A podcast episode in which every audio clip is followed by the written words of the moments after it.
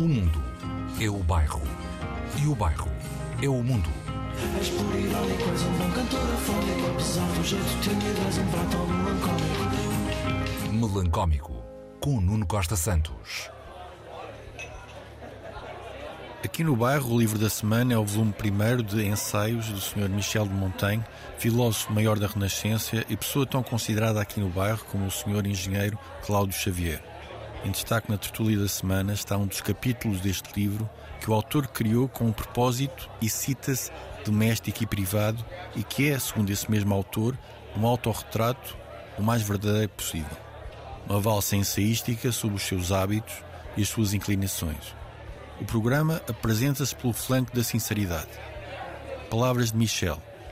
Se o objetivo fora o de ganhar o favor do mundo, ter-me-ia adornado melhor e apresentado com uma pós afetada.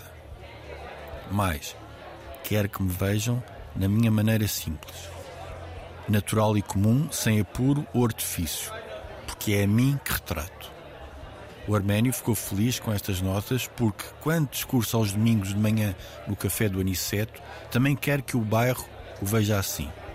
Porque se fosse para ganhar o favor do mundo, apresentar-se-ia de calças de flanela e pullover aos losangos, enviado por uma prima imigrada no Luxemburgo. Olá, sejam bem-vindos ao Melancómico. Num capítulo intitulado Da Tristeza, Montaigne discorre sobre tristezas súbitas, fulminantes, que acontecem quando morre um familiar próximo pelo qual se tem um naturalíssimo grande afeto. Aquelas melancolias que caem em nós como uma notificação medonha. Ora, passamos à citação. A força de uma dor, para ser extrema, deve afligir a alma por inteiro e impedir a sua liberdade de ação. Assim sucede quando, de súbito, ao recebermos alarmados uma notícia assaz perturbadora, nos sentimos tolhidos, transidos e como que incapazes de qualquer movimento, de maneira que a alma, abandonando-se às lágrimas e lamentos, parece desprender-se, separar-se e ganhar mais espaço e liberdade. É contada também a história de Psaménito, rei do Egito, que ao ver os filhos aprisionados pelo rei da Pérsia, Cambises, não preferiu palavra e não manifestou reação. Como é possível Psaménito não se ter alagado em lágrimas quando viu os seus filhos presos? Que raio de pai é esse? O mesmo Psaménito, que não como pai, mas sim como amigo, ao saber da captura de um companheiro, golpeou a cabeça, manifestando uma imensa dor. Que traste esse Psaménito, um tipo a quem dói a captura de um amigo e não a captura dos filhos. O rei, quando confrontado com o facto de só se ter revelado pela emoção com o infortúnio do comparsa, contou. É porque respondeu, só aquela dor pôde manifestar-se pelas lágrimas. As outras duas excederam em muito qualquer meio de expressão. É isso, é isso mesmo. Há dores que calam, há dores que paralisam, há dores que impedem esgares de dor. A dor de ver dois filhos presos calou o pai. Foi tal a facada que nada conseguiu transmitir.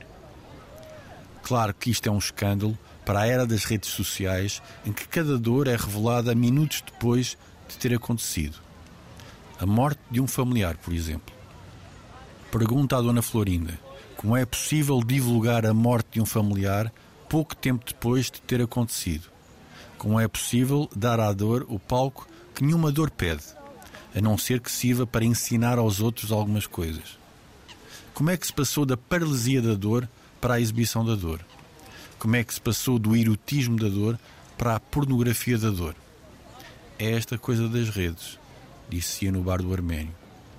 E é, como sublinha um ex-metalúrgico sul-coreano que emigrou para a Alemanha, o fim dos rituais.